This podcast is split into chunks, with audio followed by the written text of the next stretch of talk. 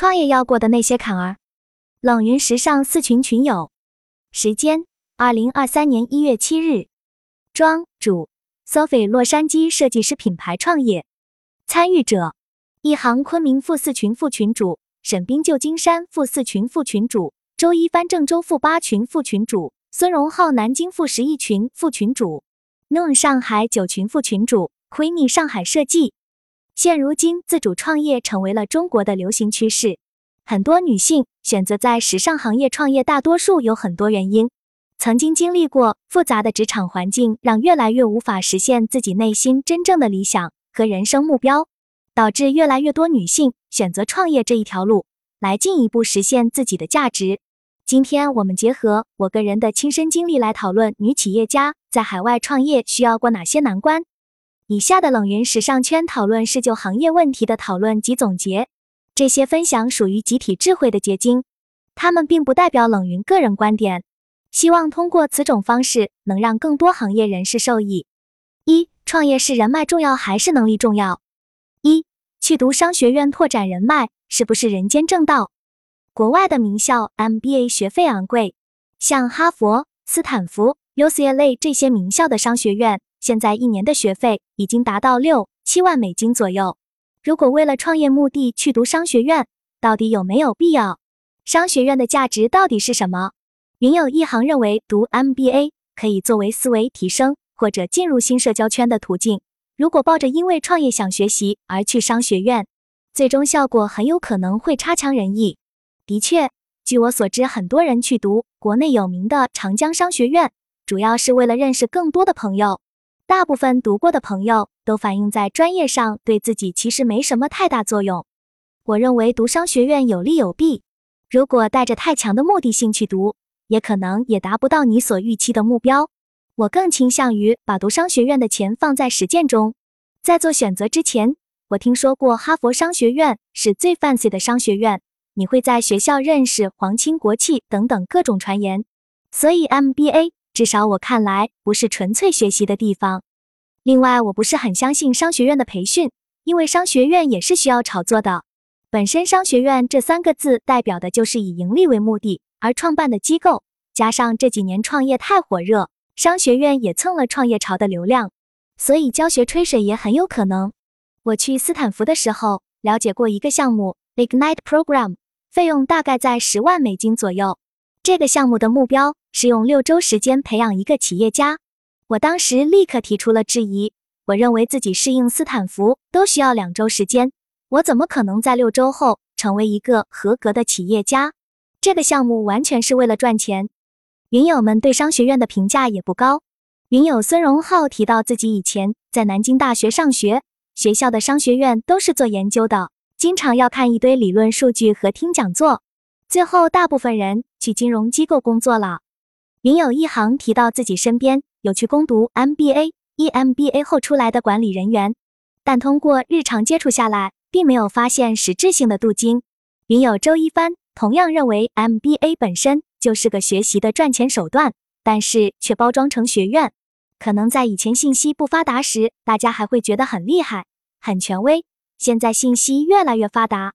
很多学校挂羊皮卖狗肉的实质被越来越多人意识到了，相对应的风评就会变差了。我觉得读 MBA 也许是可以学到一点东西的，但整体作用不值六七万美金的学费，而且商学院的人脉也不完全适合我们做时尚行业的，所以我选择了读时装学院。二，洛杉矶拓展时尚人脉的好地方包括线上和线下。很多人进入商学院学校是为了认识朋友。那么，除了进商学院学习，还有什么可以拓展人脉的地方？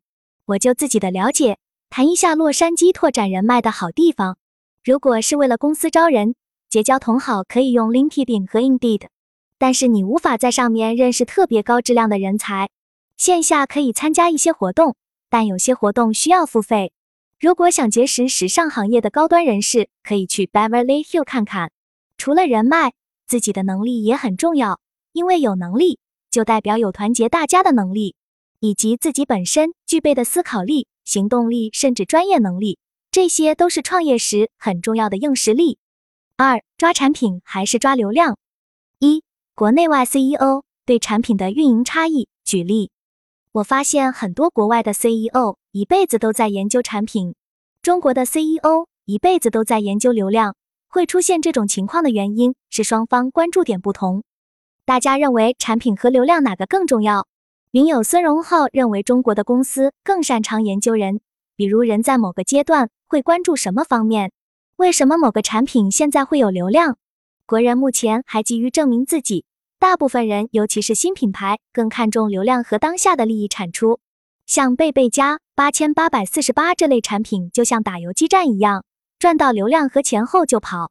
这就好比长辈总是喜欢把自己的孩子和别人家的孩子比较。而自己的孩子又不是天才，只能通过快速成功去证明自己。正因为很多人以结果为研究方向，所以国内现在重视流量。在国外，大家的生活环境比较稳定，很多人觉得一辈子做出一个好产品就够了。二、产品质量 vs 销量，哪个赢？在现在的大环境中，还有人觉得销量不重要吗？我来说说云友提到的两个案例。第一个案例。有一家代理公司的高管攻读过 EMBA，在年度战略计划中，针对公司新开了一个品牌——美国加州品牌。一开始自己很有信心，大肆宣传，请网红打卡，很多渠道投广告，短期带来了一定流量。但订货会选的品售罄率非常差，业绩也上不去。后面这个品牌门店开了一年就匆匆关店了，据了解亏了上百万。最后总结原因就是品牌水土不服。第二个案例，一对创业做配饰的夫妻，孵化自己的原创品牌花了一年多，设计、跑工厂、跑材质，但是为了生存，除了原创设计以外，也开设了抖音平台，直播卖一些市场后走量求销量和业绩。因为只有找到生存之道，才能钻研产品之美。我一直认为，中国创业大部分属于温饱型创业，这些企业除了生存，没有什么更高的追求和理想。但也有特殊种类的企业，比如高定品牌，相较于大销量的成衣品牌，他们可能更注重客群的体验和稳定性。但是对于像我这样的非温饱型创业，质量和销量都很重要，两者挺难选的。具体要看创始人是真的想做品牌，还是纯粹想赚快钱。真正做品牌的人，没有人不想存活。公司存活的基本点是口碑，没有好产品也带不来好口碑。所以，质量和销量是创业必须两手抓的。三、如何在所有人都向你扔石头时熬住孤独？不是所有人都像我这样，自己有一点积蓄，可以来美国留学或者创业。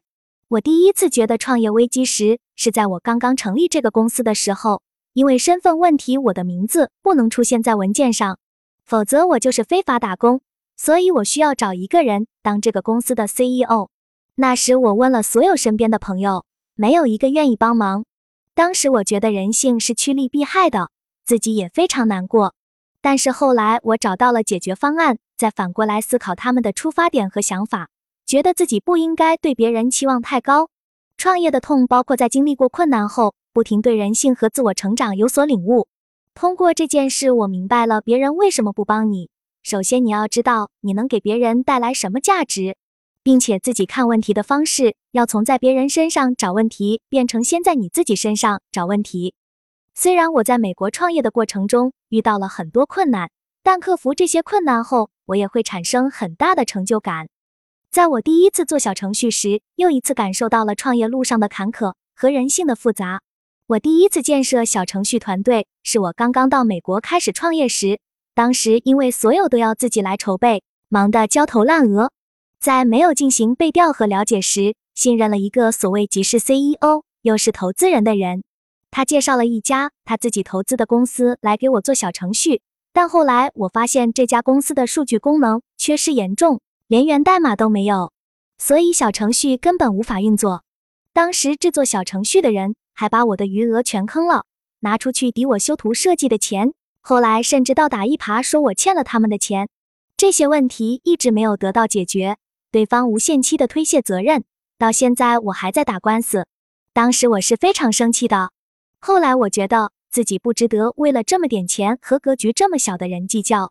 我也告诉自己，既然选择了创业，就要做可以感性但是必须坚强的人，要能扛得住创业路上发生的这些事。爬得出自己踩进去的这些坑。现在我选择了与有赞合作，重新开始做小程序了。我也想对很多正在犹豫是否创业的人说一句自己切身的感受：当你决定去为了自己的创业梦打拼时，也意味着你不得不去面对更多未知和孤独。创业本身就需要一颗强心脏，学会和自己的情绪和解是每个人的必修课。如果你选择了创业，你就要做好面对比平时生活中复杂和冷酷好多倍的人际关系的准备。如果再给我一次选择机会，我还是会坚持当初的决定，远走他乡，为自己的梦想而打拼。选择在国外创业，是因为我自己的成长经历。我属于花钱买经历的那种人。我本来很自卑，但在澳洲读书时建立起了我的自信。虽然这些自信伴随着很多困难，但独自面对、克服困难的过程让我找到了更好的自己。所以，我认为任何一段经历都有它的价值。每个人的人生价值不是能用大富大贵或者金钱利益去衡量的。我相信我会拥有不寻常的一生。虽然有时在成长的过程中我会吃苦吃亏，有时我也会迷失，但我会问自己，这一切是否是自己想要的？我很看重精神上的财富，找到精神寄托很重要。激发我创业的原因是我一直觉得中国设计师品牌偏贵，所以我想把美国的创意。和西方市场上一些消费者能够买得起的品牌结合在一起。我自己是典型的钢铁直女，但在经历过一些坎坷和困难以后，我意识到自己似乎不是无坚不摧的。在面对情感时，我也会敏感，会徘徊，会质疑自己。我相信有很多像我一样的独立女性，即便在职场果断飒爽，但也会有她细腻和敏感的一面，也会需要情感共鸣。所以，我的公司 Sophie's Wardrobe 由此成立，希望选择的产品可以满足的大多数中国独立女性的诉求，同时希望这些用户可以在一起成为朋友。